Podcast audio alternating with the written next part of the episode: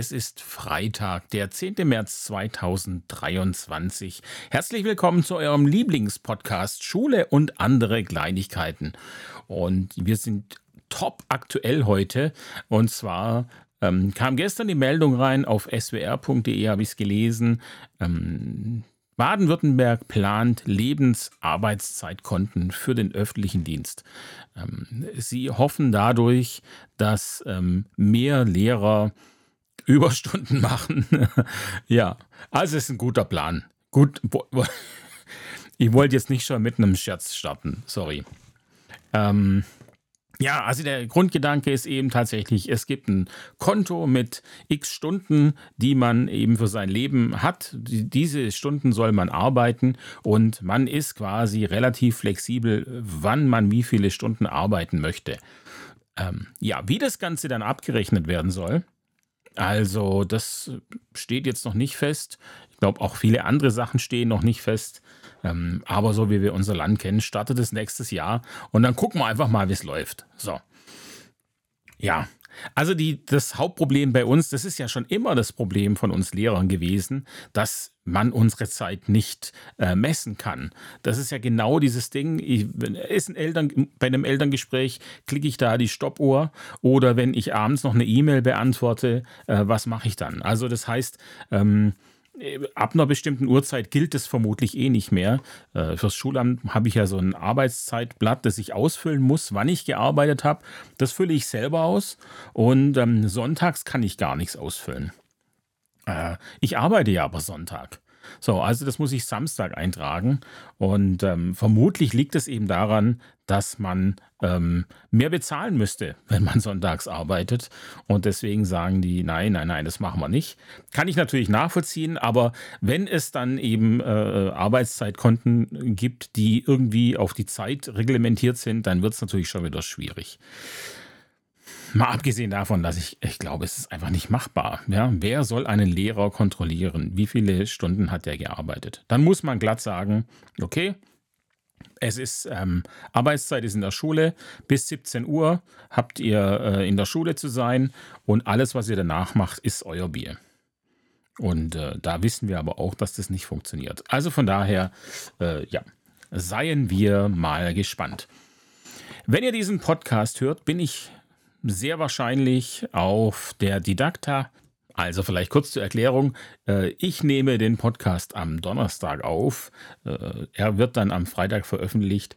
Und äh, ich habe mir eben überlegt, dass ich am Freitag ähm, nach der Schule, 11.20 Uhr habe ich aus, nach Stuttgart fahre und mir das dann schon mal so ein bisschen angucke. Und am Samstag werde ich dann mit Martin und Chris, die kennt ihr schon aus dem Podcast. Ich habe die beiden Namen schon öfters genannt. Mal schauen, vielleicht kriege ich sie auch vors Mikro irgendwie. Äh, und dann äh, werdet ihr sie auch mal hören, falls sie was Sinnvolles zu sagen haben. Man weiß es nicht. Ist ja auch immer ein bisschen von meinen Fragen abhängig. Nun gut, wir werden sehen. Ich habe mir für heute ein Thema ausgesucht. Mehr werde ich nicht sagen. Keine Ahnung, wie lange es dauern wird. Äh, auch das werden wir sehen. Ähm, ja, mir ist natürlich klar, dass so in den letzten Folgen ähm, Digitalisierung immer irgendwie ein Thema war. Und ähm, diesmal ist es eigentlich nicht, auch wenn es damit losgeht.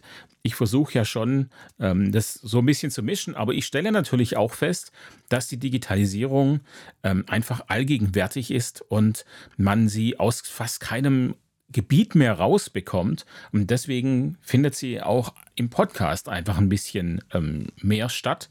Deswegen bildet sie jetzt, wie gesagt, auch erstmal den Anfang von dieser äh, Folge und es geht dann aber eigentlich gleich anders weiter. Also, es ist ja so, dass die Rufe nach Veränderung durch die zunehmende Digitalisierung immer lauter werden. Also Veränderung der Schule, Schule neu denken, das sind so Begriffe, die in den sozialen Medien jeden Tag mehrfach fallen. Äh, an der Stelle kann ich übrigens das Twitter-Lehrerzimmer tatsächlich sehr empfehlen. Ich finde, das Twitter-Lehrerzimmer ist ähm, richtig, richtig gut, qualitativ, fachlich sehr, sehr hochwertig. Wenn man mal eine Frage hat, bekommt man in der Regel auch schnell viele Antworten, die gut sind und ähm, man bekommt richtig guten Input Natürlich gerade auch auf digitaler Ebene, aber das sind dann auch wirklich Leute, die sich richtig gut auskennen. Also äh, wirklich sehr gut, kann ich nur empfehlen. Während Instagram ja eben so ein bisschen das, ähm, die, die schönen äh, verspielten Sachen sind, ähm, ist das Twitter-Lehrerzimmer auch, hat auch schöne Materialien. Ich finde es aber ein bisschen äh, funktionaler, sagen wir es mal so. Ja? Es, es legt vielleicht ähm, ein bisschen weniger Wert auf die Schönheit von Dingen. Ähm, und ist dann vielleicht ein bisschen mehr fachlicher. Aber das ist jetzt nur ein Gefühl. Auf jeden Fall. Immer mehr Menschen verstehen, dass die Digitalisierung das Lernen verändern und weiterbringen kann. Ja. Und immer mehr verstehen, dass deswegen Dinge grundlegend neu gedacht werden sollten, weil Vorgänge und Prozesse durch Computer viel einfacher funktionieren und wir Menschen bestimmte Aufgaben vielleicht gar nicht mehr selbst machen müssen, sondern diese vom, von den PCs übernommen werden. Und naja, wie bei Vorreitern üblich, müssen sie gegen Widerstände kämpfen. Äh, Vorreiter ist natürlich ein starkes Wort für jemanden, der ähm, etwas gut findet, was es schon seit 30 Jahren gibt. Aber trotzdem kommt man sich manchmal so vor im Kollegium, ähm, wenn man äh, digital affin ist, äh, ja, dann merkt man, ja, wie weit man anderen manchmal vielleicht voraus ist. Auch vom, nicht vom Können her, sondern auch von der, von der Denkweise einfach. Und diese Vorreiter, die müssen Dinge diskutieren, die für sie eigentlich schon sehr, sehr lange völlig klar sind. Und es ist nun egal, ob ihr Zuhörer nun zu denen gehören, die äh, das gut finden, die, Digitalisierung, oder die eher dagegen argumentieren. Es, es muss uns allen klar sein, die Digitalisierung ist nicht aufzuhalten. Ja? Es ist eigentlich verschwendete Energie, sich darüber aufzuregen und auch, naja, dagegen zu argumentieren. Natürlich muss man über Dinge sprechen, die nicht funktionieren. Das ist ja völlig klar. Aber es macht keinen Sinn, die ganze Sache in Frage zu stellen. Und Grundsatzdiskussionen bringen einen hier einfach nicht weiter, weil über den Punkt sind wir gesellschaftlich völlig hinweg. Wenn etwas nicht funktioniert in Bezug auf die Digitalisierung, dann liegt es meines Erachtens daran, dass wir gerade in einer Zeit des Umbruchs leben, in der wir sehr viel lernen müssen, in der wir gute von schlechten Programmen unterscheiden lernen, in der wir ausprobieren müssen, welche Methoden mit welchen Bedingungen funktionieren und welche nicht, wir werden in dieser Phase viele Sachen machen, die nicht funktionieren, aber nicht, weil sie per se schlecht sind, sondern weil sie in diesem Setting nicht funktionieren. Ähm, der grundlegende Gedanke der Digitalisierung ist gut und richtig. Ich kann als Beispiel jetzt, und vielleicht ist es ein doofes, doofes Beispiel, keine Ahnung, aber ich kann nicht sagen, dass Bananen nicht schmecken, wenn ich versuche, sie hier in meinem Garten draußen im Gewächshaus zu züchten. Bananen generell sind gut und schmecken, aber das Setting muss halt stimmen. Und so ist es mit der äh, Digitalisierung und mit Apps auch. Wir werden gerade überflutet von Software. Die Lehrer, die nicht computeraffin sind, können vor dieser Masse an neuen Programmen und Ideen eigentlich nur kapitulieren. Äh, wie sollen sie erkennen, was sinnvoll ist und was nicht? Und ich habe da wirklich vollstes Verständnis dafür. Es braucht hier Lehrerinnen, die sich auskennen und für den Rest den Weg bereiten, indem sie eine Vorauswahl treffen. Diese Vorauswahl kann aber eben nur getroffen werden, wenn man Dinge ausprobiert. Und manchmal funktioniert es nicht, Dinge für sich allein auszuprobieren. Manchmal muss man die als Kollegium ausprobieren, um dann festzustellen, dass es nicht funktioniert. Ja, aber das ist ein wichtiger Prozess. Das ist so, wie ich meinen äh, Schülern und Schülerinnen auch sage, wenn die ihr Praktikum machen in der achten Klasse. Es ist gut, wenn ihr ein schlechtes Praktikum habt, weil dann wisst ihr ganz genau, was ihr nicht wollt. Es ist ja auch gut zu wissen, was man nicht will und was einem nicht liegt. Ähm, deswegen ist es dann kein Scheitern oder nicht ähm, automatisch schlecht. Und liebe Kolleginnen und Kollegen, Hört auf, die Leute, die das für euch machen, daran zu hindern, indem ihr mit Grundsatzdiskussionen kommt. Daran zu hindern und zu frustrieren, indem ihr Grundsatzdiskussionen führt. Nochmal, das Thema ist durch. Es ist der Weg, den die Wirtschaft schon seit vielen, vielen Jahren geht und den die Schulen endlich akzeptieren müssen. Am Ende dieser Ausprobierphase, in der wir uns gerade befinden, werden eine Handvoll Programme übrig bleiben, von denen ihr garantiert den großen Nutzen sehen könnt. Aber es ist natürlich auch klar, dass es nicht aufhört, wenn man jetzt einmal einen Satz Programme gefunden hat. Es werden ständig neue Programme nachkommen und neue Programme werden alte ablösen, weil sie besser sind oder weil sich Bedingungen geändert haben, weil die Technologie besser geworden ist. Whatever. Man muss auf dem Laufenden bleiben, man, man muss die Ohren offen halten und über den Teller ranschauen. Das ist eine ganz wichtige Sache, hat aber ja nicht nur was mit Digitalisierung zu tun. Das betrifft unser ganzes Leben, unsere ganzen Bereiche, unseren Beruf generell. Man muss immer über den Teller ranschauen, damit man Bescheid weiß, was außerhalb seines eigenen Tellers passiert. So, mir ist klar, dass ich das, was jetzt kommt, etwas verpauschalisiere. Ähm, natürlich gibt es keine Schule, die hopp oder top ist und nicht alle Schulen sind so, wie ich sie jetzt beschreibe.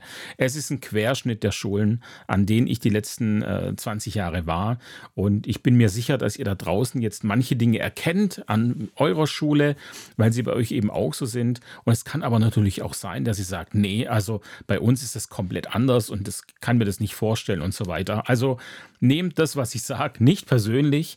Ähm, das betrifft natürlich auch die Zuhörer aus meiner eigenen Schule. Ähm, auch wenn ich hier manchmal Beispiele anführe aus meiner Schule, sind Sachen ja auch vermischt, einfach mit meiner generellen Lebenserfahrung. Deswegen ist es mir wirklich wichtig, weil ich ja eben weiß, dass einige aus meiner Schule zuhören, dass es nicht immer alles eins zu eins auf, äh, auf meine Schule jetzt gemünzt ist. Das ist ja, das ist hoffentlich klar. Ähm, ja, also was ich an Schulen sehe, so, und das ist jetzt schon die erste Verpauschalisierung an Schulen. Ähm, was ich an Schulen sehe, ist, dass sie träge sind.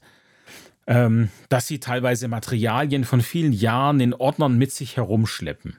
Also jetzt eben ein Beispiel aus meiner Schule. Ich habe diese Woche nach einem Leitfaden zum Thema GFS bei uns gesucht, ähm, also die äh, gleichwertige Schülerfeststellung.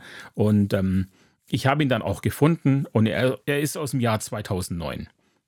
Und äh, ich bezweifle, oder nein, ich hoffe stark, dass er keine Gültigkeit mehr hat. Andererseits aber, glaube ich, wurde nie ein neuer Beschluss gefällt, also wird er wohl noch Gültigkeit haben. Ob sich da jemand dran hält oder nicht, keine Ahnung, das weiß ich nicht. Ähm, vielleicht, vielleicht nicht. Ähm, es spricht aber ein Pro Problem an, auf das ich nachher noch kommen werde, generell eben von Schulen, meiner Meinung nach.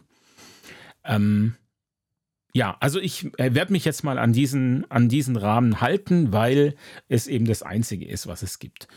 Und das Problem ist natürlich immer, dass die Lehrer, die lange an der Schule sind, sagen, naja, also jetzt, ich, ich weiß ja, wie das geht, frag mich halt. Aber das ist ja nicht der Sinn der Sache, dass man immer fragen muss, wer weiß denn eigentlich, wie das und das läuft. Ein Kollege meinte mal zu mir, das ist der kurze, wir machen das über den kurzen Dienstweg. Ja, ich, für mich ist es nicht der kurze Dienstweg, äh, alle herumfragen zu müssen, wer sich jetzt auskennt. Für mich ist das der lange Dienstweg. Der kurze Dienstweg ist, dass ich mich an den PC setzen kann, wenn ich nämlich gerade Zeit und Luft habe und dann die Informationen finde, die ich brauche. Das ist für mich der kurze Dienstweg.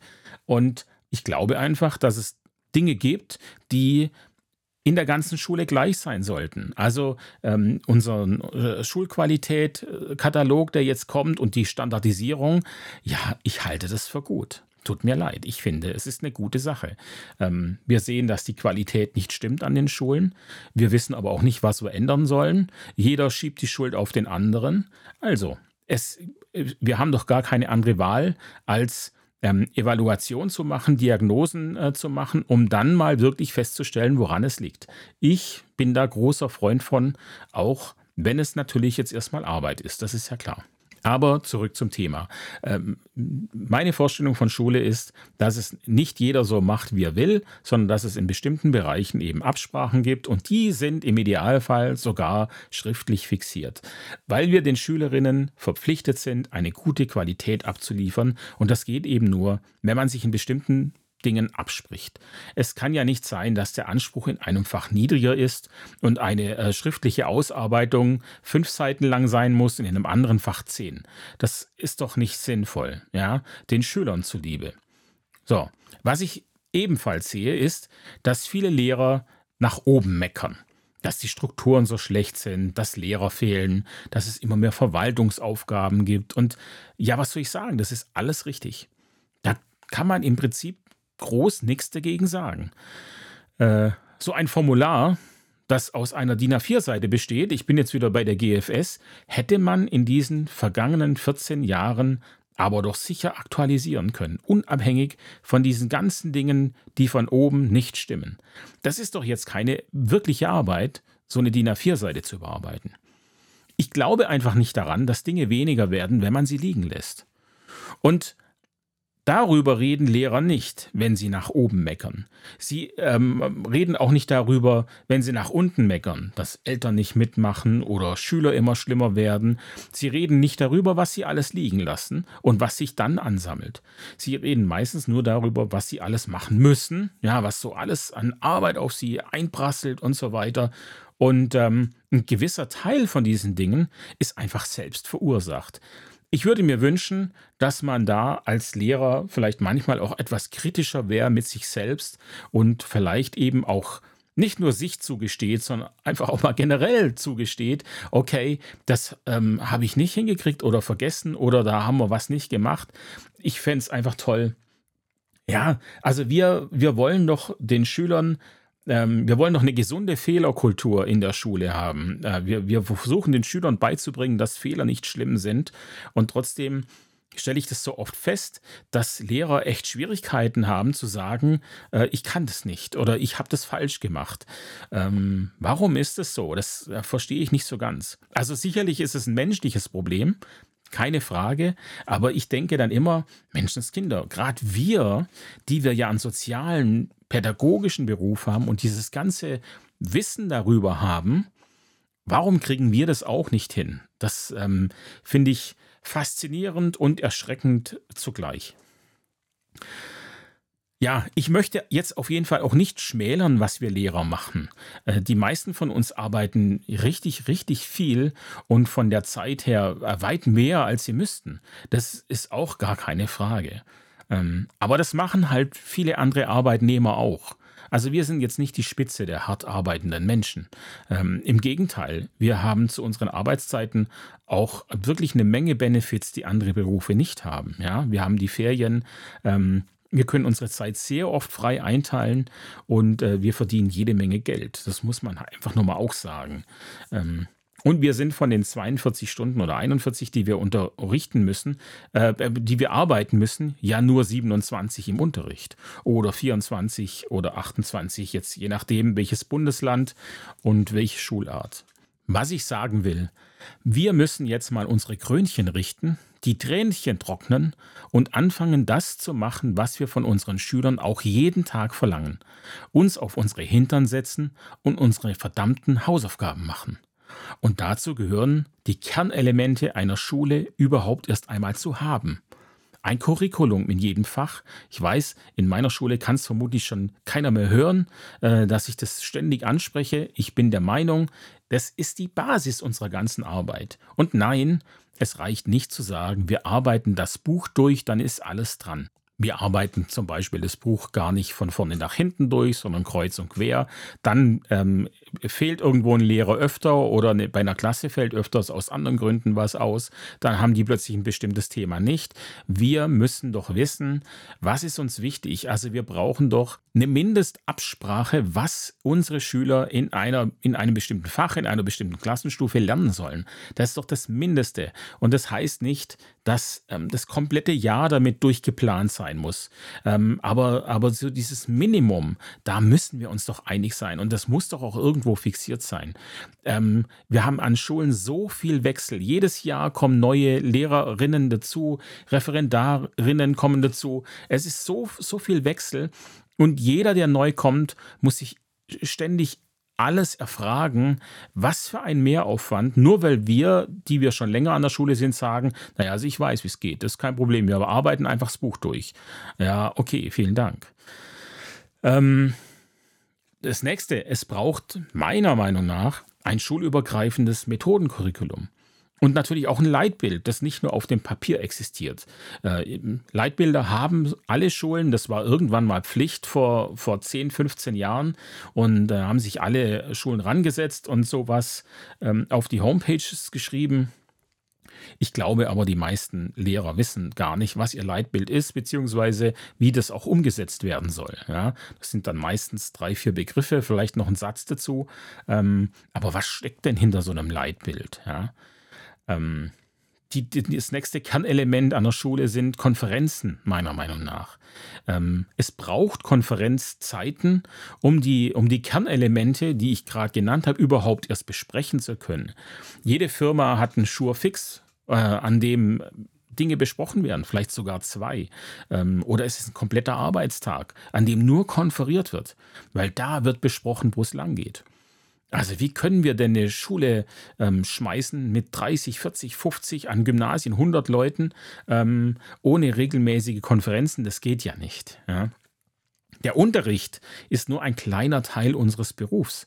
Und ich habe den Eindruck, für manche Kollegen und Kolleginnen ist es der einzige Teil. Und warum muss ich über diese Kernelemente diskutieren?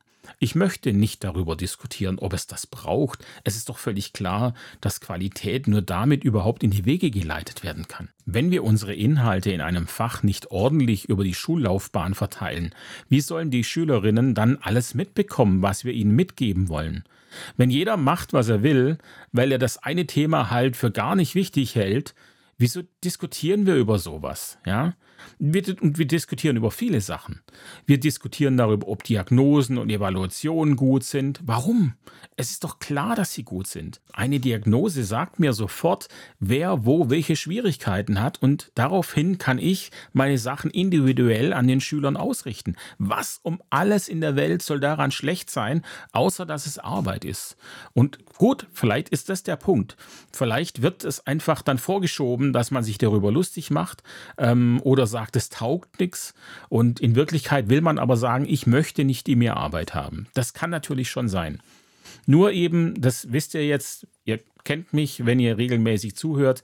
Ich bin halt einer, der sagt, ähm, die Investition in Mehrarbeit rechnet sich hinten raus, weil ich hinten raus entweder weniger Arbeit habe oder es einfach sich so viel mehr lohnt, ähm, weil ich dann eben viel zielgerichteter und qualitativ besser arbeiten kann. Und zum Beispiel sehe ich dann ja eben auch in so einer Diagnose, dass ein bestimmter Schüler oder Schülerin ein, ein bestimmtes Thema überhaupt gar nicht mehr braucht, weil es darin schon gut ist. Das heißt, ich kann Stoff, den ich machen müsste, bei dieser Person weglassen und diese, diese Schülerin kann dann an etwas arbeiten, wo sie tatsächlich Schwierigkeiten dran hat. Ich meine, wie gut ist das denn, oder? Also es, es, es klingt, finde ich, schon sehr einleuchtend und logisch und klar warum? Warum diskutieren wir über sowas? Und ja, okay, es gibt sicherlich auch Diagnosen, die nichts taugen. Und zwar, wenn ich sie schlecht vorbereite und lustlos mache und eh von vornherein sage, das taugt nichts, das Ergebnis nicht richtig auswerte, ja, dann kann ich eine Diagnose auch bleiben lassen. Das muss ich natürlich sagen. Ähm, ja, ich weiß nicht, wie viele Jahre wir an der alten Schule darüber diskutiert haben, ob es einen elektronischen Kalender geben soll. Ich meine, ernsthaft jetzt? Die erste Outlook-Version gab es 1989. Das ist 34 Jahre her. Seitdem wird in der Wirtschaft damit gearbeitet. Aber Schule XY diskutiert im Jahr 2020 noch über die Vor- und Nachteile eines gemeinsamen Online-Kalenders. Ausgegangen ist es dann äh, damit, dass es einen Online-Kalender gab, äh, man aber auch noch einen, eine ausgedruckte Version an die Pinnwand gepinnt hat. Ja? Und ähm, das hat natürlich super funktioniert, weil da musste man ja dann von Hand die, die Sachen nachtragen, die digital eingetragen wurden und, äh, und andersrum ja auch. Also ähm, ja, zwei Daumen hoch. So, ihr könnt mich jetzt nicht sehen. Vielleicht muss ich mal eine Studiokamera ähm, einbauen. So, ich mache gerade zwei Daumen hoch und gucke in eine nicht vorhandene Kamera. Ja, und das letzte übrigens, was dann meines Erachtens einer der größten Fehler der Schulen ist, was einmal gemacht ist, wird nicht mehr überprüft. Es ist gemacht, dann läuft das Ding so lange, bis es auseinanderfällt. Und das macht uns unflexibel. Wir können damit überhaupt nicht auf Veränderungen reagieren, weil wir unsere Dokumente und Formulare überhaupt nicht auf Aktualität überprüfen. Im Kopf ist drin, ach, das haben wir doch jetzt äh, erst letztes Jahr gemacht, das passt schon noch. Ja, und? Also es gibt in Baden-Württemberg das Jahrbuch für Lehrerinnen und Lehrer. Darin, darin äh, stehen alle Regelungen und Gesetze, die es so gibt. Die Autoren überarbeiten dieses Buch jedes Jahr. Jedes verdammte Jahr gibt es eine überarbeitete und angepasste Version dieses 1000 Seiten dicken Buches. Da sagt auch keiner, das haben wir doch erst letztes Jahr überarbeitet, das wird schon passen. Ja? Und damit will ich jetzt nicht sagen, dass man jedes Post-it auf Aktualität überprüfen muss. Aber wir haben wirklich eine Menge Dinge, von denen klar ist, dass sie überarbeitet werden müssen jährlich. Und dann haben wir noch eine andere Menge, die überarbeitet werden müsste. Das heißt, im Prinzip äh, könnte man solche Sachen auch in Ordnern, wenn wir mit Ordner arbeiten wollen, vorsortieren. Ähm, könnte aber das Digitale natürlich auch nutzen und ähm, das an an ein, an ein Datum heften und äh, auf Wiedervorlage machen, sage ich mal. Das heißt, dass bestimmte äh, äh, Formulare zu bestimmten Zeiten automatisch irgendwo erscheinen und klar ist, okay, jetzt müssen wir uns drum kümmern. Ist technisch alles kein Ding, ja, kann man alles machen. Aber man muss es halt auch wollen. Wir Lehrer wir meckern nach oben Richtung Bildungspolitik, dass die Politiker sich nicht trauen, mal einen, einen Schnitt zu machen und Dinge mal richtig zu machen und richtig anzugehen und mal Sachen neu äh, zu machen. Ähm, also dann bitte, warum sollen nicht wir Lehrer auch mal den ersten Schritt machen? Leider höre ich da auch ganz oft super viele Gründe, warum man selbst in dieser Richtung jetzt gerade auch gar nichts machen kann oder, will. Das kann natürlich auch sein. Da ich jetzt aber nicht der Typ bin, der nur meckert, sondern auch Lösungen anbieten will, ist hier für mich der Versuch einer Lösung für euch. Ich beschreibe den Vorgang, ähm, wie auch schon im letzten Podcast, analog. Ich habe ja letzte, letztes Mal von Scrum erzählt und ähm, habe von Pinwänden und Post-its und Karteikarten und so weiter gesprochen. Natürlich lässt sich das Ganze auch digital machen. Ähm, wenn ich jetzt an ein Projekt im Technikraum denke, würde ich es tatsächlich eher analog sehen, da wir im Technikraum arbeiten das Ganze in diesem Raum stattfindet und die Pinnwand dann einfach näher und schneller ist als das Digitale. Also deswegen, ja, denke ich, muss man tatsächlich sehr gut abwägen, wo haben wir den Vorteil im Digitalen und wo haben wir den Vorteil im Analogen. Ich rede jetzt überwiegend analog, vielleicht auch ein bisschen gemischt. Ähm, ihr könnt da, wo ihr denkt, da macht es Sinn, selbstverständlich äh, auf digitale Lösungen umsteigen. Gerade beim Strukturieren, wenn ich nachher zum Strukturieren komme, ähm, spart man mit dem Digitalen eigentlich super viel Zeit, weil Computer einfach unheimlich schnell und gut sortieren, ähm, priorisieren können äh, was für uns eine Menge ähm, ja, Zeit kostet. Dinge auszuzählen, zu gucken, was gibt es hier drauf. Ähm, da sind wir einfach sehr viel langsamer. Also, liebe Kolleginnen und Kollegen, mistet eure Schule aus. Ernsthaft, so richtig. So wie zu Hause im Frühjahr, ja, mit wegwerfen statt lange überlegen. Was nicht gut war oder überholt ist, wird neu gemacht. Nicht überarbeitet. Überarbeitet es, überarbeitet es nicht, ja. Denkt es neu. Die Zeit ist meistens so weit vorangeschritten. Ähm, ihr habt jetzt andere Bedingungen als damals, als dieses Formular gemacht wurde oder der Ablauf besprochen wurde. Ihr könnt das Blatt oder den Vorgang einfacher planen, jetzt aktuell, als er mal war. Und somit habt ihr das Ding nicht nur neu und aktuell gemacht, sondern gleichzeitig auch noch verbessert. Überlegt euch neue Strukturen, wo ihr mit den jetzigen nicht zufrieden seid. Die Sachen, die gut laufen, die können bleiben. Überlegt euch vor allem auch, wie Daten abgelegt werden und wie man verhindern kann, dass sie über Jahre ungesehen vor sich hingammeln. Vielleicht erstellt man einen temporären Ordner oder einen Ordner für Wiedervorlagen. Und äh, ja, was nicht mehr aktiv gebraucht wird, aber nicht weggeworfen werden darf oder soll, kommt auf eine Festplatte entweder oder es wird in der Cloud ausgeblendet. Wir brauchen in unserem aktuellen Arbeitsbereich kein Archiv, keine alten Daten. Das stört. Ähm, ihr wisst es selber, es sammelt sich so schnell, sammeln sich viele neue Ordner und Dateien an. Ähm, wir, wir brauchen dann nicht noch die Dinge drauf, äh, die wir gar nicht mehr benutzen. Und ich weiß, das klingt jetzt natürlich nach einer Menge äh, Zusatzarbeit. Und das ist es meiner Meinung nach erst einmal nicht, der Anfang nicht. Die Diagnose, das Herausfinden, was man hat, also die Bestandsaufnahme, ist meines Erachtens überhaupt nicht zeitintensiv. Ähm, also ihr fangt mit den Dingen an, die ihr habt. Gebt dem Kollegium zum Beispiel eine Deadline. Sagt, naja, wenn ihr es weit machen wollt, sagt doch vier Wochen, ansonsten vielleicht zwei. In diesem Zeitraum soll sich jede Kollegin Dinge zu drei Fragen aufschreiben oder vielleicht auch vier. Und jeder macht es für sich, das halte ich für wichtig, ähm, wenn er gerade Zeit hat. Also es soll keine Teamarbeit sein, in der man Termine finden muss, denn es geht letztlich auch darum zu erfahren, was jeder Einzelne denkt.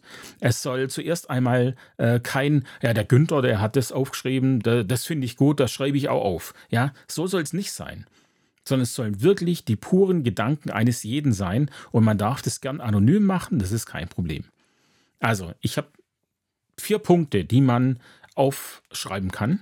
Ähm, das erste ist, was habt ihr an der Schule und was läuft und was ist gut? Also, ähm, am besten ist, ich würde sagen, man schreibt diese Sachen auf eine eigene Karteikarte, wenn ihr es analog machen wollt. Ansonsten könnte man es auch als Liste ähm, schreiben oder in ein bestimmtes Programm. Äh, ich habe da was programmiert, da könnte man es tatsächlich so machen. Äh, aber ansonsten Karteikarten. Also jede Sache auf eine Karteikarte. Kategorie 1, was habt ihr und was ist gut, was läuft. Kategorie 2 ist, was habt ihr und was ist nicht so gut, was läuft nicht optimal oder was braucht es vielleicht auch nicht. Ja? Punkt 3 ist, ähm, was habt ihr nicht, müsstet ihr aber haben oder solltet ihr haben. Was, wo denkt der Einzelne dann, hm, wäre schon gut, wenn wir das hätten. Und der vierte Punkt oder die vierte Kategorie wäre, was stresst euch in eurem Beruf, in dem Job, vielleicht an den Abläufen? Was verursacht euch Stress und Bauchweh? Nach diesen vier Wochen oder zwei Wochen, wie auch immer, veröffentlicht ihr die Sachen für alle. Macht es eben entweder analog auf Pinwände oder ja, Taskcards würde die sich da tatsächlich sehr gut anbieten auch. Ähm, und kategorisiert die Karteikarten nach Oberbegriffen. Also sucht euch Sachen raus, ähm, wo ihr merkt, okay, das passt zusammen. Vielleicht haben was, haben bestimmte Dinge was mit Kommunikation zu tun oder mit Organisation, mit Unterricht, Pädagogik, Methodik, whatever. Ja, ähm, macht euch Spalten mit Oberbegriffen, heftet die Karteikarten da rein. Und an der Stelle, wenn man das Ding durchgeht, da werden einem sicher auch weitere Dinge einfallen. Dann macht ihr tatsächlich neue Karteikarten mit dazu, die ihr noch nicht habt, und ähm, fügt die dann gleich in diese Spalten mit ein an dieser Pinnwand. Und als der, der nächste Schritt wäre, dass das Kollegium diese Karten bewertet, in Anführungsstrichen. Ähm, man muss es liken oder disliken können. Ähm, man könnte es zum Beispiel machen mit grünen oder äh, roten Punkten, grünen und roten Punkten. Und das Disliken ist deswegen wichtig, weil ah, der Hans, der findet einen Vorgang vielleicht äh, überarbeitungswürdig, zwölf andere finden den aber gut. Und deswegen ist es auch gut, da diese Diskrepanz herauszufinden. Ja? Denn in diesem Fall würde der Vorgang vermutlich eher nicht überarbeitet werden oder man müsste das ausdiskutieren, warum ähm, man so unterschiedlicher Meinung sein kann. Ähm, genau. Ähm, digital ist es so, also wie gesagt, wenn ihr es analog macht, rote, grüne Punkte. Digital bei Taskcards gibt es schon ähm, Daumen hoch, Daumen runter, muss man nur anklicken. Taskcards zählt und man sieht es auf einen Blick, was wie viele Punkte hat. Die ähm, Karten werden dann, wenn man damit durch ist, in diesen jeweiligen Spalten äh, absteigend nach Likes sortiert, also nach grünen Punkten. Äh, die meisten grünen Punkte sind oben und dann geht es nach unten. Was ihr nicht bearbeiten wollt, weil es zu wenig Likes oder vielleicht sogar überwiegend Dislikes bekommen hat, fliegt aus dem Board raus, muss aber tatsächlich auch ausdiskutiert werden, nicht damit sich da einer nicht ernst genommen oder übergangen fühlt. Erstellt nun als nächstes ein Kanban-Board. Das hatte ich ähm, letzte Woche erklärt. Ähm, also letztlich einfach eine Tabelle mit vier Spalten. Ähm, und zwar äh, To-Do in Bearbeitung, fertig und das können wir. In die Das können wir Spalte kommen nun alle Karten rein, die entweder nur grüne Punkte haben oder vielleicht einen negativen, der ausdiskutiert wurde und äh, auf jeden Fall aber Karten, die keine Überarbeitung benötigen, sondern wo ihr einfach sagt, das sind Dinge, mit denen ihr zufrieden seid und die man so belassen kann. Ja, diese kommen in die Das können wir Spalte. Ähm, und in die erste Spalte, also die To-Do-Spalte, ähm, pinnt ihr nun alle Dinge, die ihr bearbeiten wollt. Äh, ganz oben wieder die Sachen mit der meisten Zustimmung. Ähm, und jetzt geht's los. Ihr sucht euch nun die Aufgaben aus, die ihr bearbeiten wollt. Schreibt euren Namen auf die Karteikarte und heftet die Karte in die Bearbeitungsspalte. Ja, maximal vier Leute bearbeiten eine Aufgabe. Ich glaube, sonst wird es zu viel. Und überlegt euch gemeinsam, wie lange ihr für die Erledigung der Aufgabe braucht. Diskutiert es auf, schreibt eine Deadline hin. Ähm, das Datum kommt dann eben auch auf die Karte. Ja? Und es gibt keinen Aufschub. Die Karte, die muss zu diesem Zeitpunkt tatsächlich fertig sein. Und was wichtig ist, es gibt keine Zuteilung von Aufgaben. Äh, man arbeitet am Kanban-Board mit dem Pull-Prinzip. Das heißt, jeder nimmt sich das, was er bearbeiten möchte. Und das muss auch nicht die höchste Priorität haben. Wenn einer sagt, ich finde mein Thema schon wichtig, auch wenn es nicht die meisten Punkte bekommen hat und daran möchte ich arbeiten, ja, warum nicht? Ja, kann man machen. Ähm, da haben wir ja auch dann die, die intrinsische Motivation, äh, die ist da sicherlich auch dann wesentlich höher. Also, das kann man ja nutzen. Wenn ihr nun vor diesem Board steht, ja, und einen Schritt zurücktretet, dann seht ihr eure Prozesse und Vorgänge sehr schön visualisiert vor euch liegen. Ihr seht, was noch an Arbeit zu tun ist in der To-Do-Spalte. Ihr seht, was jetzt alles in Bearbeitung ist und später auch, was ihr dann schon geschafft habt. Und in der letzten Spalte ist im Prinzip eure Motivation. Da könnt ihr sehen, was ihr schon alles habt und was gut ist und was läuft. Denn ich bin mir sicher, das wird eine ganze Menge sein. Ähm, auch wenn das, was ich sage, so kritisch klingt und sich vielleicht so anhört, als ob ja überhaupt nichts ähm, laufen würde, das stimmt natürlich nicht. Die allermeisten Sachen ähm, funktionieren natürlich und ähm, laufen auch gut. Und manchmal ist es vielleicht auch nur eine Kleinigkeit, die man machen muss, ähm, manchmal aber nicht mal das. So, wenn ihr ähm, dieses Board dauerhaft im Alltag weiterhin nutzen wollt, das wäre natürlich eine Möglichkeit, ja, dann könnte man vor die To-Do-Spalte noch eine äh, Vorschlagsspalte setzen, in der neue Vorschläge angepinnt werden ähm, und dann eben eventuell bewertet werden können von anderen oder äh, man könnte das auch natürlich in Absprache mit der Schulleitung oder dem Schulleitungsteam genehmigen lassen. Äh, es ist die Frage, inwiefern man da einfach alles reinschreibt, was man will. Ähm, es braucht natürlich auch irgendwo den Konsens aus dem Kollegium. Wenn man jetzt aber natürlich als Fachschaft ähm, neue Formulare oder Abläufe und sowas erstellen möchte, dann heftet man tatsächlich einfach eine neue Karte in die Bearbeitungsspalte, hat den Namen, das Datum drauf und ähm, ja, so sieht man eben auch unter dem Jahr, woran gerade gearbeitet wird. Also eigentlich ist es eine, wirklich eine sehr schöne Sache zu visualisieren, woran arbeiten wir gerade, was ist in Bewegung, weil das ist vielleicht schon auch so ein bisschen Thema. Ähm, geht es an unserer Schule überhaupt voran oder stehen wir still? Ja, ähm, je gestresster man ist und vielleicht auch je negativer man gerade eingestellt ist, umso mehr Stillstand sieht man. Letztlich ist es aber alles ein Bauchgefühl. Dieses Kanban-Board würde es ein klein bisschen visualisieren. So, und jetzt, ja, mir ist natürlich klar, dass es nicht einfach ist, sowas ins Kollegium reinzubringen. Die Widerstände für sowas sind einfach enorm groß, ähm, vielleicht sogar von Schulleitungsseite. Und äh, das Argument, ähm, es hat gerade jeder viel zu tun, da, da, wir können jetzt nicht auch noch sowas machen, ähm, das ist meines Erachtens keines. Ich, es tut mir leid, ich kann das nicht, nicht wirklich akzeptieren, denn ich meine, wann haben wir denn nicht viel zu tun? Es ist nun mal einfach so, dass in der heutigen Zeit es immer was zu tun gibt. Wir haben keinen Leerlauf und ähm, gefühlt ist man immer ausgelastet, aber wir können die Sache ja nicht einfach liegen lassen und eben darauf warten, dass es irgendwann auseinanderfällt, das ganze Haus, oder ähm, es von oben heißt, äh, jetzt müsst ihr es machen. Also ja, da kennt ihr ja meine Einstellung. Ähm, außerdem ist die Sache ja dafür da, dass es danach besser läuft und man mehr Zeit hat. Also das, auch deswegen finde ich, kann das kein Argument sein. Wenn ihr euer Kollegium nicht davon überzeugen könnt, dann schafft ihr es vielleicht in der Fachschaft und könnt es dann äh, ins Kollegium multiplizieren, wenn die Sache dann ein Gewinn ist. Ja? Oder vielleicht auch, während ihr das macht, dem Kollegium schon mal vorstellen und ähm, sagen, hier, schaut mal, was wir machen. Ähm, Wer Lust hat, das in seiner Fachschaft auszuprobieren, wir unterstützen euch gern. Ähm, also gebt nicht auf, würde ich sagen. Gebt nicht auf und seid geduldig, wenn nicht alle sofort begeistert sind von euren Ideen. Ähm, ihr müsst immer denken, wenn ihr eine Idee habt und ihr motiviert seid, dann seid ihr auf einem ganz anderen Level als die anderen. Die anderen ähm, und ihr, ihr, erzählt es den anderen vielleicht, ja, und die kommen gerade aus dem Unterricht und sind gestresst und haben überhaupt nicht, ja, euren, befinden sich gerade auch gar nicht auf eurem Level äh, und ihr werdet dann nicht diese Begeisterung zurückbekommen, die ihr vielleicht erwartet.